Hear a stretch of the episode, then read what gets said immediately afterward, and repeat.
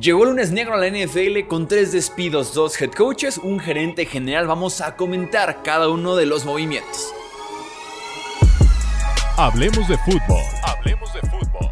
Noticias, análisis, opinión y debate de la NFL con el estilo de Hablemos de fútbol.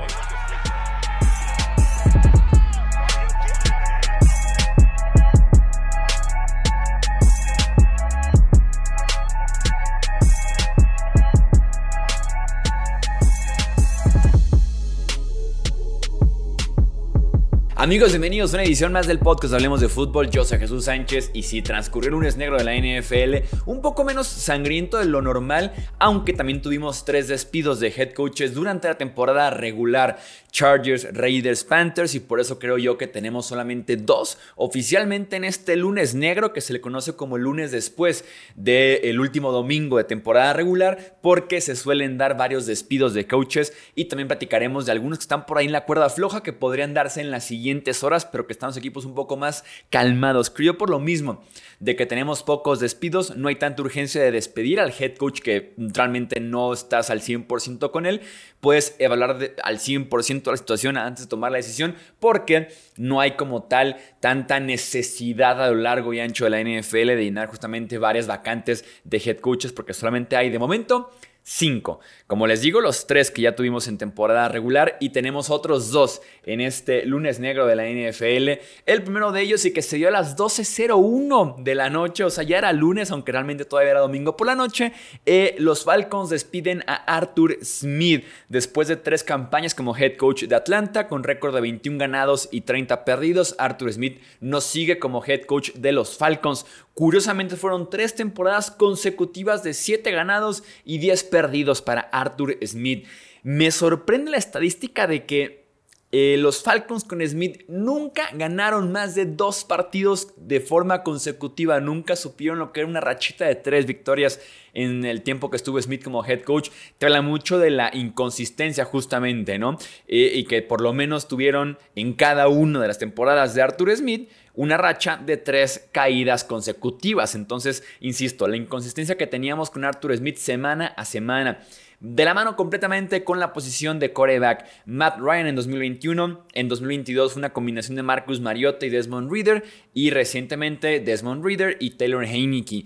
Con Matt Ryan fue realmente lo último de Ryan eh, con los Falcons. Deciden comerse el dinero muerto, pagar en una sola exhibición ese contrato que tenían todavía pendiente con el coreback franquicia. Y probar suerte con opciones baratitas, eh, no tan de alto, perfil, de alto perfil en el draft como Marcus Mariota, como Desmond Reader, después otra vez Taylor Heineke, opción barata, y pues al final de cuentas fue lo que termina costándole, creo yo, el puesto a Arthur Smith, entre otras decisiones. Al final de cuentas, nos vendieron todo el off-season que Desmond Reader era un coreback franquicia para ellos, que tenía ese potencial, el joven coreback de poder ser la respuesta presente y futuro de Atlanta.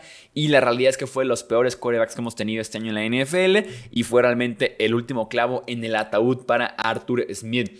Este año, los Falcons perdieron partidos contra Panthers, Cardinals, Commanders. Estamos hablando de por lo menos tres de los peores cuatro equipos en la NFL. Si tan solo hubieran ganado esos partidos que relativamente eran simples, en el papel eran sencillos para los Falcons, estarían en playoffs y muy probablemente Arthur Smith tendría todavía trabajo con los Falcons.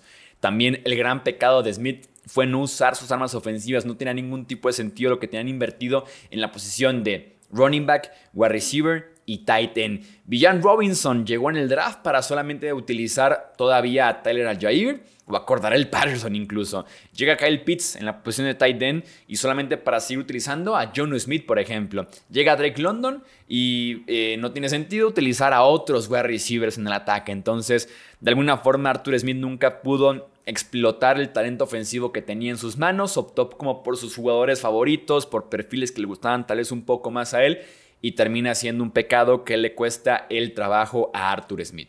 Siguiente despedido fue Ron Rivera, él eh, todavía coach de Commanders hace unas cuantas horas. Después de cuatro años se va con récord de 26 ganados, 40 perdidos, un empate. En 2020 fue su única ida a postemporada ganando la división con récord negativo. Esa complicadísima temporada eh, de COVID que tuvimos en la NFL con Alex Smith como coreback, quitándole el invicto a los Steelers en pleno noviembre, casi diciembre.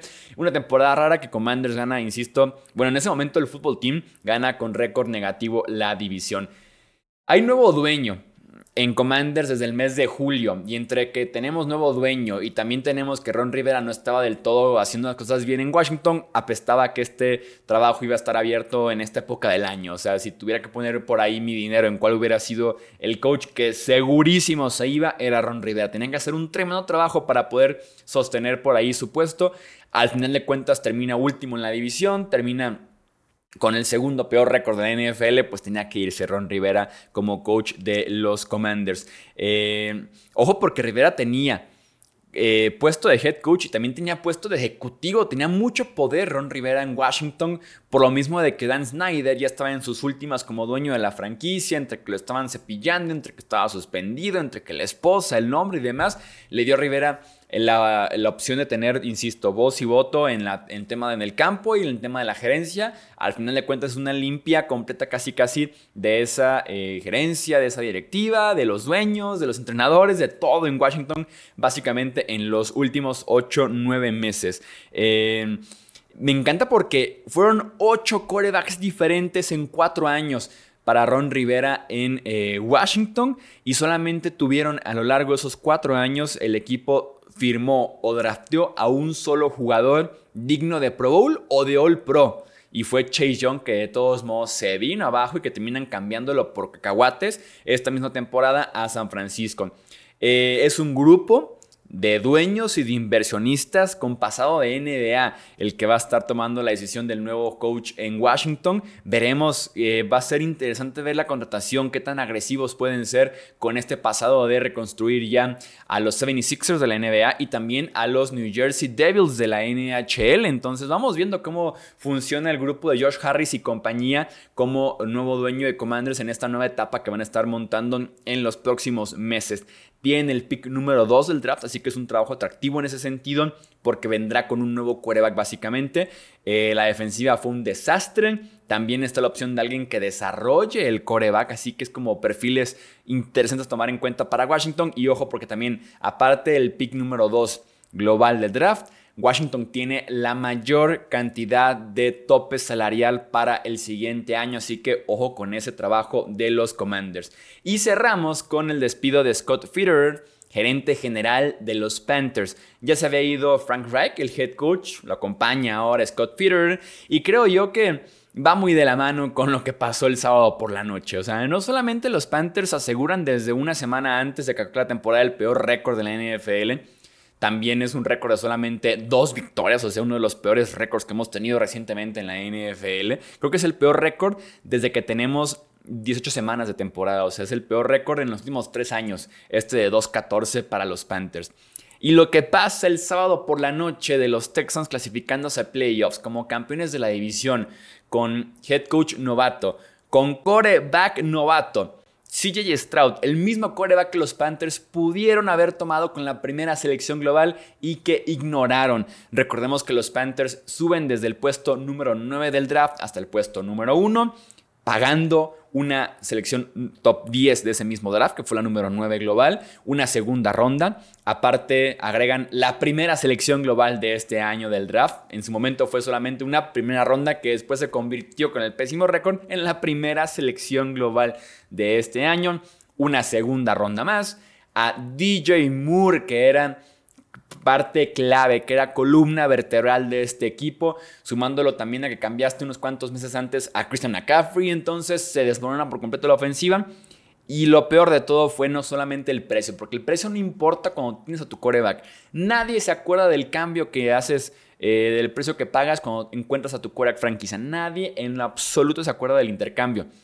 Pero cuando dejas ir a CJ Stroud, se lo dejas al puesto número 2, que eran los Texans, que estaban ahí sin pagar nada, y te vas tú con Bryce Young, que tiene una temporada de novato decepcionante, mientras que CJ Stroud va a ser el novato ofensivo del año, que guió a su equipo a postemporada, que ganó su división como novato, pues claro que eh, te va a provocar un sentimiento tan negativo al respecto de decir quién fue quien tomó esa decisión. Imagínate a David Tepper, el dueño de la franquicia de Panthers, viendo la televisión un sábado por la noche en su casa, indeciso entre que sí, qué seguía para la franquicia, qué podían hacer el nuevo head coach y demás, y decir, no puede ser que dejamos ir a CJ Stroud.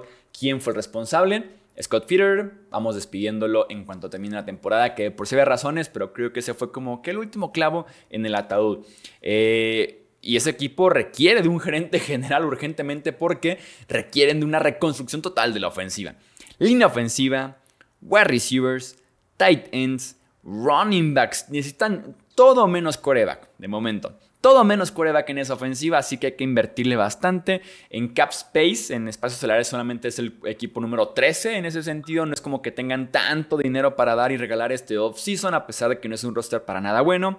Hay que tomar decisiones a la defensiva, como Brian Burns, Jeremy Chin, que son dos de sus mejores defensivos. Ver si los extienden, los, los, etiquetan, los intercambian, ver qué pueden hacer con esos dos jugadores. Y claro, buscar un nuevo head coach. Así que es un trabajo bastante grande el que tendrá el nuevo gerente general de estos Panthers. Veremos qué podemos agregar en los siguientes días. En caso de que haya más vacantes, tendremos otro podcast para poder comentar justamente esos casos. Vamos a dejar hasta aquí esta edición del podcast. Hablemos de fútbol. No olvides suscribirte y también seguirnos en nuestras redes sociales. Esto es Hablemos de fútbol. Yo soy Jesús Sánchez.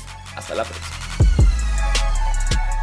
Gracias por escuchar el podcast de Hablemos de fútbol. Para más, no olvides seguirnos en redes sociales y visitar hablemosdefutbol.com.